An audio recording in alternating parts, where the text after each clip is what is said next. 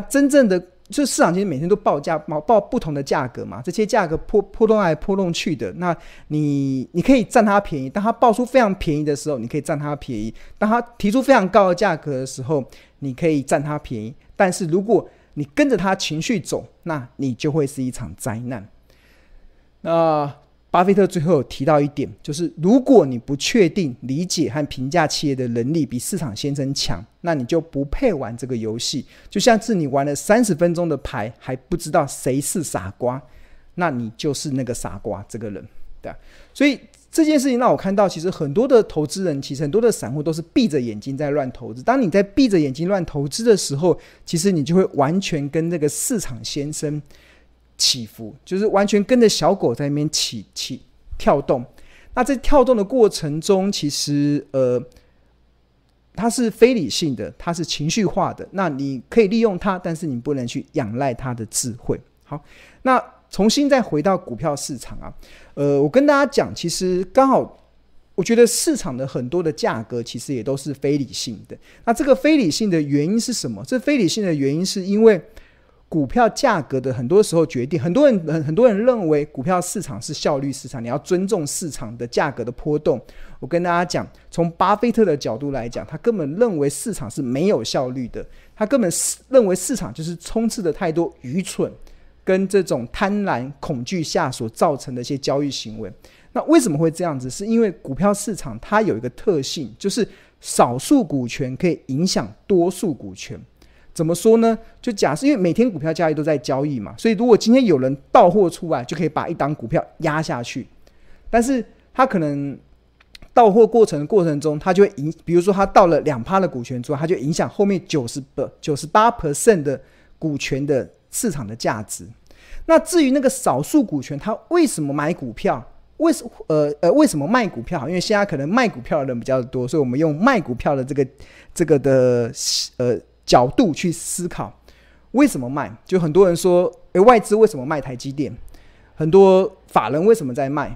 很多卖股票，并不代表他看坏哦，他单单纯粹只是有一些理由让他得卖股票。比如说，对外资来讲，他们可能得面对他投资人要赎回的压力，就他的投资人都跟他赎回，因为外资也是资金嘛，他们也是像基金一样，他们拿了投资人的钱开始进场去做投资。那这个时候，呃。有投资人要赎回，那他就必须得被迫卖股票，卖完之后才能因应赎回的压力嘛，赎回的这个需求。很多卖股票，他不一定是看坏，单纯就只是因为一些特殊的理由。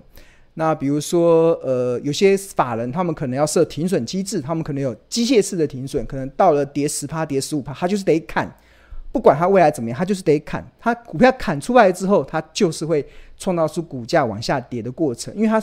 在这一天交易中出现了这个卖卖压，那没有人接股价就下去嘛？那可能用一两趴的股权就影响了九十八趴股权的一些市值的变化。那这个在短线上股价确实会这样波动。那这也是巴菲特所形容的市场先生，他每天就是有情绪化。那至于这个卖出的决定啊，很多时候，嗯，有时候没什么道理哦。我我前几天我还跟一个呃。一个一个还知道了一个市场大户嘛？他他有一天呢、他他卖股票的原因是什么？他卖股票的原因就是，呃，有一天他心情不太好，他想要看一档股票跌停板，他就把他手中的股票卖卖出来，然后那成交量很低，可能卖个一千张股票就跌停了，对吧？他就好爽了，对吧？那你看他一一千张股票跌停之后，然后很多不知道的人会就哇问说，哎，这家公司怎么了？他没有怎么了，纯粹只是因为这个市场大户那一天心情不好，想要一次卖，然后把那张股票卖到跌停板，就纯粹这样子的状况而已。那大家就会觉得啊，那就开始去追着那个市场先生跑，开始去追着小狗走跳，对吧？那不是很愚蠢吗？你们发现很多时候那个卖股票造成股价下跌的原因是根本是非理性，而且是不合理的。那这也刚好让我想到，看到这这几天有一个新闻，不知道大家有没有注意到？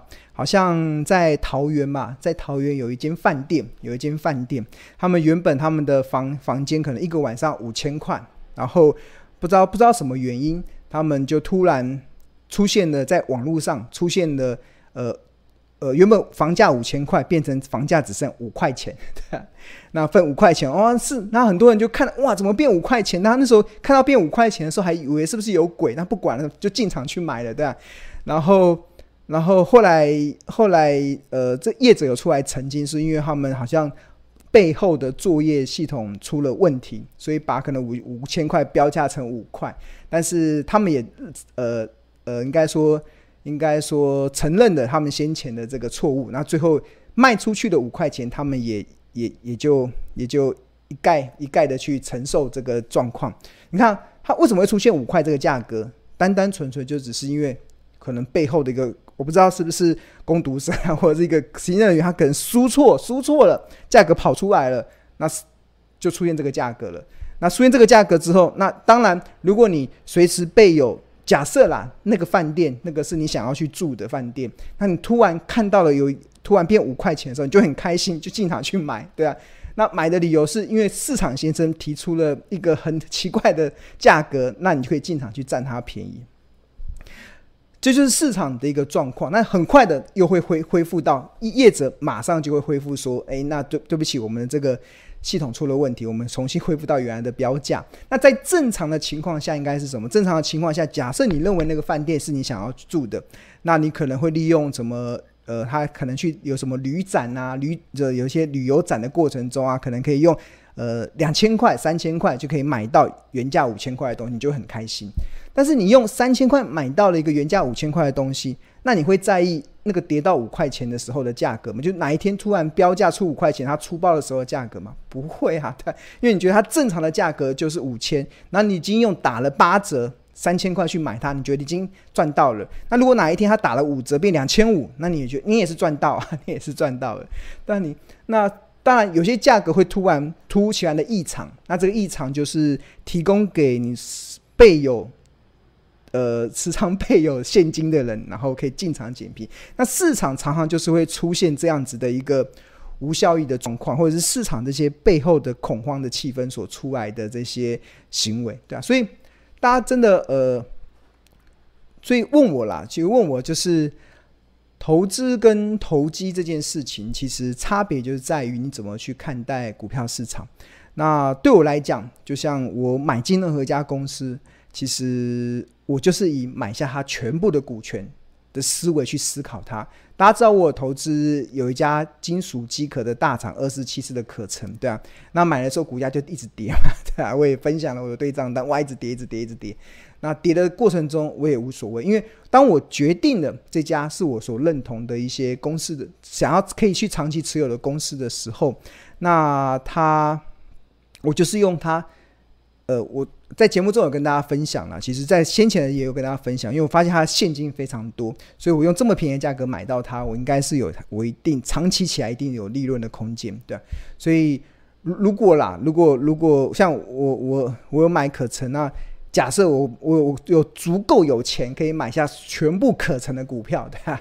那我会做的事就是把他手上的现金。发还给股东，那就很开心，因为手上的现金每股就超过两百四十块，我觉得好开心这样。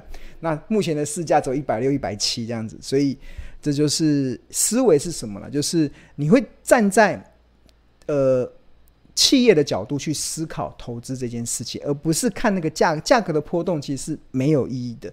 所以这个当你了解了这个概念之后，其实你就可以呃。就可以对于投资这件事情是会更有定见啊，会更有定见，对啊，会更有定见。好，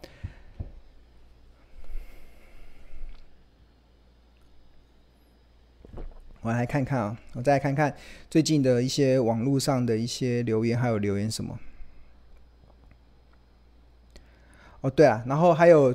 同学说，就是呃，庆荣老师所主张的这个价值投资的策略，只适合有闲钱的有钱人。哈哈，有闲钱为什么是有闲？第一个啦，我我认为说，股票投资的钱一定要是闲钱，一定要闲钱，因为你只有用闲钱投资的时候，你会比较理性的去看待波动。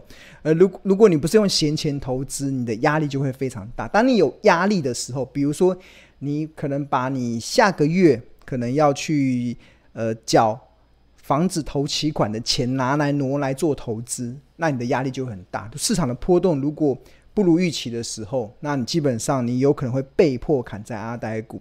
那你的这个，当你有压力的时候，你就很难理性的去看待市场的波动。对，所以我我这样我确实是主张就是闲钱投资。那这个也是巴菲特主张的。那欧洲股神科斯托也提，一直告诉大家，就是他长期观察能够成为股市赢家的四个特质，就是要有想法，要有耐心。要有闲钱，第四个是好运，这个我认为还是蛮重要。那至于闲钱，不一定是要有钱啊，对吧？是闲钱，就像是我们的小编，好了，我我前几天跟跟我们小编呃聚餐吃饭的时候就聊了一下，我们小编的薪水就一般上班族的薪水嘛，可能一个月就四四万多这样子，然后他每个月的做法就扣掉了开销之后，他就存，他可能一个月可以存一万块下来，就把这一万块拿去定时定额去买他想要买的好股票，对啊？他这个也叫投资啊，他他也他也没有很有钱啊，他也是闲钱投资，他就是把每个月赚的，他每个月都会赚钱嘛，每个月都会赚钱，赚钱之后每个月都会领工资嘛，领薪水，领完之后，然后就剩下的钱去定时定额买一些他认为的好股票，对啊，他也没有闲钱，所以观念不是在于钱的大小啊，观念就在你对投资的心态是什么，投资方式对了，其实这才是真的。我我的因为呃。然后重点啊，就是，呃，当你太急着想赚钱的时候，你常常就会掉入到市场的陷阱。就是你可能想要一买了之后，一个月我可能就要赚一根涨停板十趴，这种预期是完全错误的。像我一直长期跟大家讲，投资合理的报酬率大概就一年两成，就已经算是很不错了。像巴菲特长期以来就创造一年两成的报酬率，一年两成哦，巴菲特股神巴菲特是一年两成的报酬率。说长期的，能够长期稳定的那，但是大多数的投资人不是想一年两成，他是想一个月就两成的。那我今天还有看到一个新闻嘛，这个新闻就是好像有个退休的公务员，一个公务员，他们夫妻两个人退休之后，然后被被诈骗了，就被诈骗，他们把三千七百万的退休金拿去。因为最近的诈骗很多，然后拿去投资什么虚拟货币的，然后因为当时那些虚拟货币的那些跟他推荐的人跟他说，呃，保证收益，应该说保证收益每天七八趴，不用这每每天七八趴一听就是诈骗嘛，每个月七八趴听起来都是诈骗的，对啊，对啊，所以呃，因为重点是在于你对于投资报酬率的预期出现了问题，就会产生你的。投机赌博的行为，如果你的预期报酬率没有这么高，就是一年就是十趴二十趴，我就要稳稳的，而不是一个月我要十趴二十趴，那你的心态就会调整，对啊，所以我觉得心态的调整很重要。那对，刚才还有提到这个虚拟货币嘛，那呃，跟大家讲，其实像巴菲特他在这一次的股东会讲说，他不投资虚拟货币，是因为虚拟货币就是单单纯纯的买买空卖空。对啊，他没有任，就像我跟大家讲，任何的股票可以透过财报分析计算出它合理的企业价值。怎么计算的？就是因为投资股票的背后是身为它的股东，那这家企业它会赚，它会营运嘛？那营运它会赚钱，那你就可以了解它赚钱，那未来几年能够赚多少？那你就可以透过它赚多少钱，然后折算出它合理的企业价值。但是虚拟货币有吗？虚拟货币没有商，没有没有东西，它没有办法创造。可以让你有现金流的这个价值出来，就像我们买房子好了，买房子也有现金流啊。你买房子不自己住，可以出租给别人啊，我还是会有租金的收入，可以透过租金收益可以看出这个的房地产的价值在多少。但虚拟货币完全没有，虚拟货币就是比特币，现在今年最高六万八嘛，现在变两万块，它就永远都是买买空卖空，它它背后没有任何的现金流可以去支持。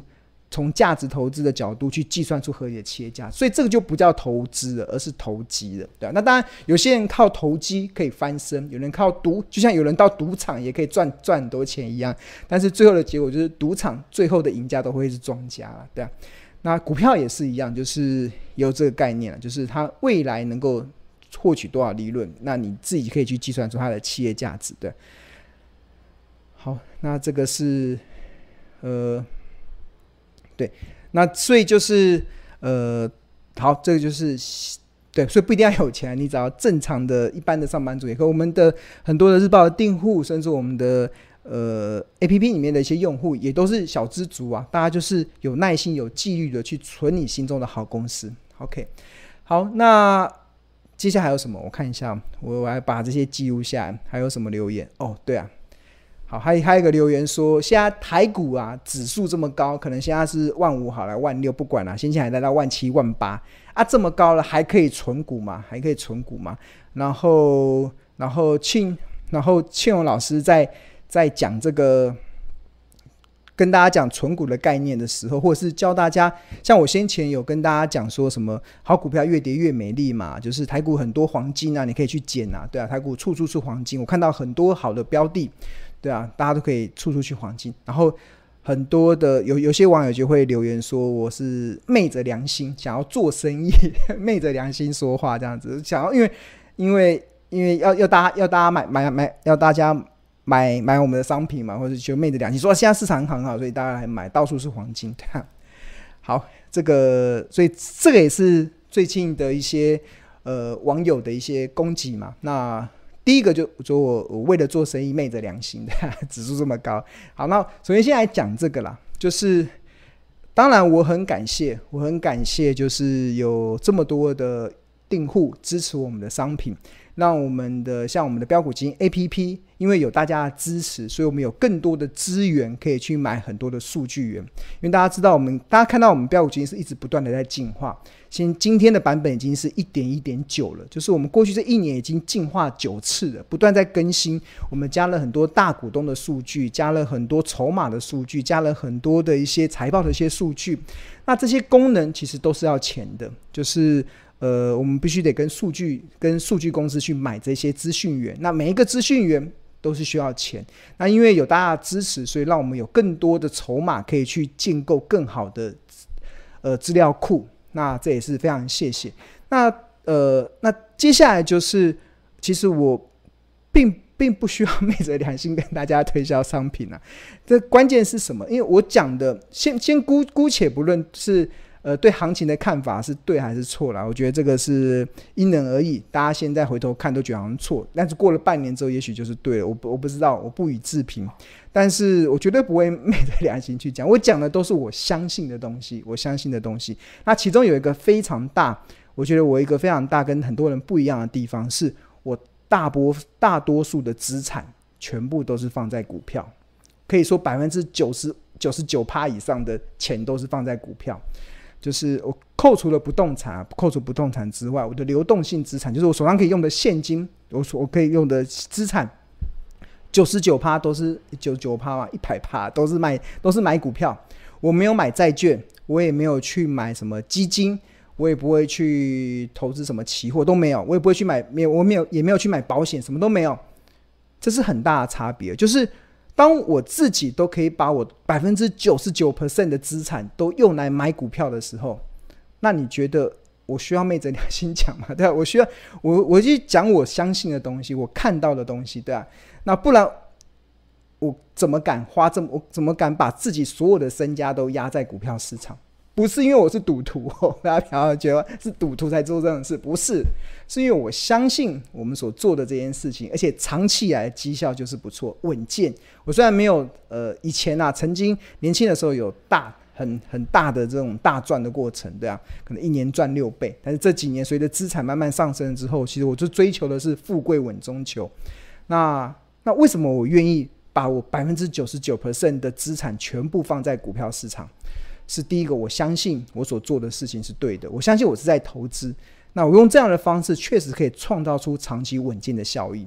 这个太这个差别很多，就是就我所了解的，就是呃，很多的人呐、很多的人可能可能嘴巴讲了一套，但他不投资股票，真的不投资股票的，就是我这边这边就不不点名了。就是确实市场蛮多的人其实是不呃。虽然在这个行业，但是是完全不碰不碰股票的。那当然，他们有他们的理由，我们都尊重。但但是，呃，我的做法就是告诉大家，其实我百分之九十九的资产全部都是放在股票市场，所以我不需要去昧着良心。我昧良心不是跟我自己作对吗？对啊，我明明看坏，为什么要要要持续的买进？对啊，那我觉得那那就是昧着良心嘛，对啊。那我没有啊，我自己做的，我现在所讲的都是我所相信、我所看到的东西，对啊。所以，嗯，不需要昧着良心。但是我会做资产的配置啊。所谓资产配置，是现金的比重，就是我虽然可能百。百分之九十九的流动性的资产全部都是放在股市，但是呃常态性还是会保持两到三成的现金以备不时之需，然后六七成的股票，甚至七八成的股票，然后去做一些投资上的运用。那当然，呃有些时候行情好的时候，行情好，让我们听到行情好的时候，我会拉高现金的比重，就像今年三月份我拉高现金的比重到四成。那行情不好的时候，我会降低现金的比重，我会把现金拿去买股票。这跟很多人做法不一样，很多人的做法是行情好的时候拼命拼命买，就拼命拉高股票的部位，然后降低现金的比重。行情不好的时候拼命拉高现金，然后股票降下，那就不对啦。投资不是要买低卖高嘛？那行情不好的时候才能让你便宜的价格让你买啊。你现在不买，你什么时候买？对啊，对啊。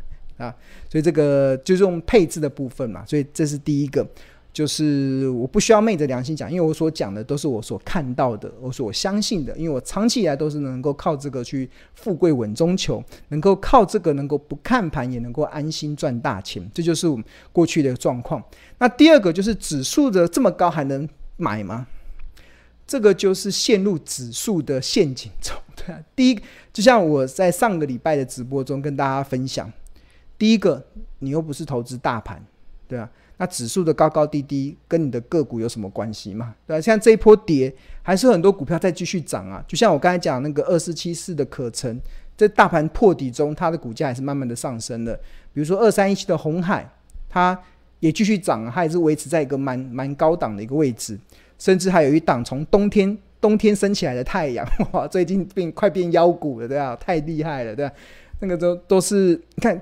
指数指数不好，但是个股还是在持续的走升嘛，所以长期以来我都一直主张选股不选市啊，真的不要陷入到那个指数的这个泥沼中、那个陷阱中，对啊。那我一长期主张就是忘掉指数，你的绩效就会上升，对啊。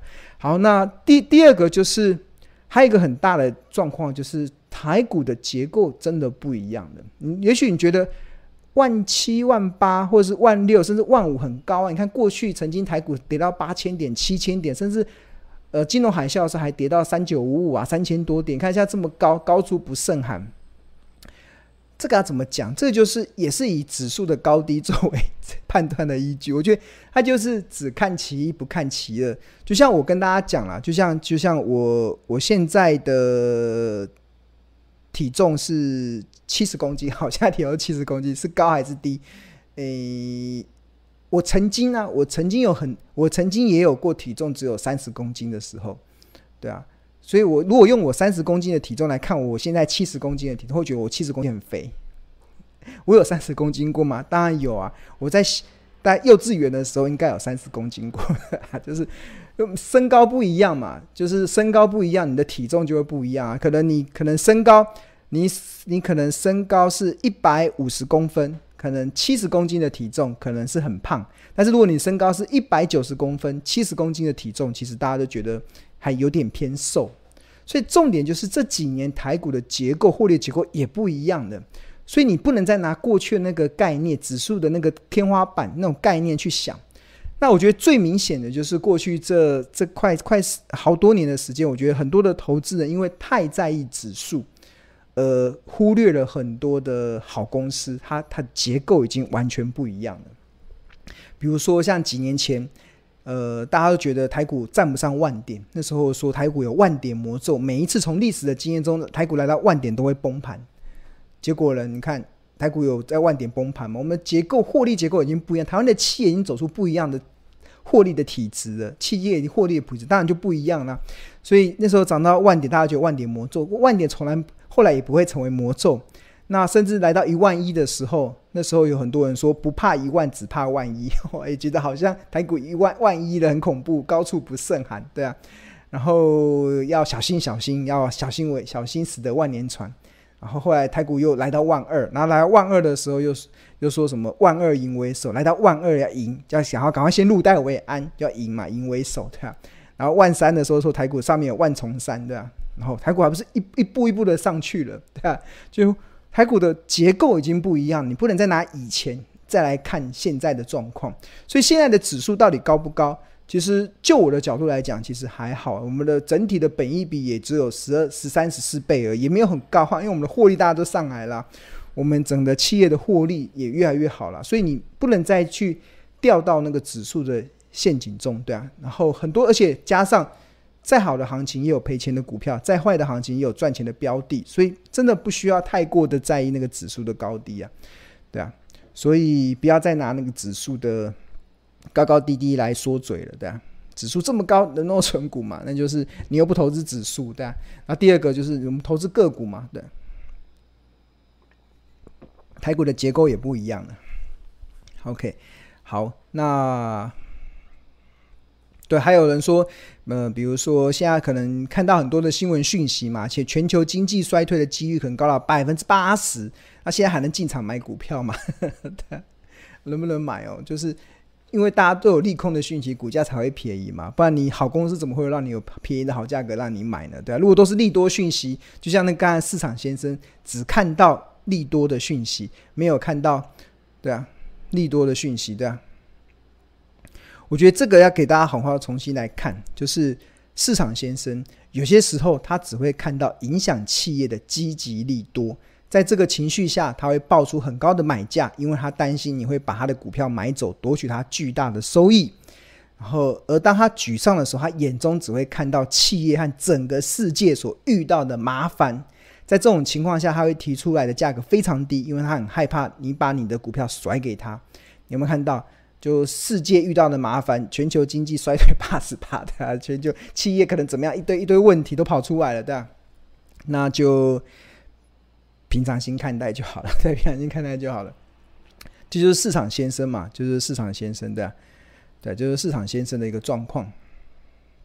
OK，好，那另外还有还有非常呃非常投资人啊，有些网友啊留言说，呃，假设我们认为可能大家觉得行情不好，不不应该在上面把它卖掉嘛，然后可能假设你在万七万八把股票卖掉。然后可能跌到了万万，我也不知道会跌到多少，就把它买回来，那这样不是就也是也是比较好吗？为什么明明知道那个有，然后你下来你下来的时候还要去承受那个可能下跌的风险？那关于这件事情有几个看法。第一个就是，第一个我认为世事永远难料，没有人可以预测市场的变化，这是我一直很肯定的。很多的市场的一些变化，其实它没有人可以预测得到。我真的很肯定的告诉他，如果有人告诉你他可以预测未来的行情，或者是他未来的经济会变成什么样，要么他就是诈骗集团，要么他会变世界首富。对，因为他如果都跟预测的话，全都给他赚就好了嘛。事事真的永远难料，像精明的股神巴菲特，他最后都放弃预测行情了，对吧？干嘛？未来会发生什么是真的不知道，就是未来会不会发生第三次世界大战，我们也不知道。我们又我我又不是美国总统，我也不是俄罗斯总统，我也不是中国的国家主席，我怎么知道我会会发动战争？我们真的不知道，对啊，因为世事永远难料。然后，然后，嗯，未来真的不知道未来会会发生什么事情，所以。你当你呃以为未来会发生这件事情的时候，其实很多时候事情会按照你反方向的去走。所以在投资是在在我们价值投资，像巴菲特一直长期主张不预测行情，真的行情未来会怎么样，你没有办法去判断。而且很多，而且现在我觉得最明显，你问一百个投资人，已经有八十个人、九十个人都有说未来行情不好了。那大家都说不好，你觉得未来会不好吗？我真的也不知道，对吧？当大家都说不好的时候。真的会不好吗？我也我真的也不知道。但因为过去的经验好像都是按照大家以为的方向的反方向去进行，对啊，所以到后来我已经不再预测行情了。我也我也不去管它指数，我只在乎什么？我只在乎我所投资的是不是好公司。我只在乎它现在目前的报价是不是让我觉得是甜蜜的点。对啊，它的甜蜜点是不是让我觉得很诱人？如果是的话，那我们就进场投资嘛。如果不是，我就可以选择不理会它。它现在报价太高，我可以不理会它。对啊，我怎么一定要追着它跑呢？对啊，它哪一天跌下来的时候，因为可能有些利空去跌下来的时候，我就可以进场去买嘛，对啊。所以那个资金的配置真的蛮重要的，资金的配置很重要。所以同学刚才那样子的论论述是理论上是非常的。正确，理论上很正确。实际上，我跟高，我告诉他，我做不到，我我真的做不到。而且我遇到的所有人也都做不到。我不知道你，你可不可以做得到，或者是你所看到的人告诉你他做得到，那我我就尊重你嘛，对吧？那我只能跟你说，我做不到，我没办法预测未来会发生什么事。那我所周遭所遇到的人，我我所真，大家应该相信我周遭有很多投资很厉害的人，他们也不知道的。也不知道会要会发生什么事，他们就按照行当下的状况去做一些调整。那当然做好资金的配置、资产配置嘛，就像是桥水，全球最大的 hedge fund，他们很大的宗旨叫做资产配置，他永远不预设未来会发生什么事。关键就在于资产配置决定了你投资的绩效。那对我们投股票投资人来讲，我们的资产配置就是现金跟股票的部位。那股票部位我们要去选择好公司，然后在好的价格去建立。那多出来的现金就是当市场出现非理性的时候进场捡便宜，对吧？那未来会怎么样？不知道。你以为你知道？我呃，我就祝福你了，对，就祝福你，你就按照你认为的、你所知道的去去做你的规划吧，对吧？那另外还有我过去的经验，就是当你觉得好像不好，你想把股票卖掉的时候，你常常会把很多好的股票卖卖光光的，卖掉之后你追不回来了，因为你的那个多空的频道是没办法互换的，你你认为未来会不好，然后但是如果你看指数一直上去，那你会你你看到你手中的好股票一直上去，你要怎么做？诶，未来会跌，未来不好，但是你看到的好公司业绩一直越来越好，那你该买还是该卖？你不是会错乱吗？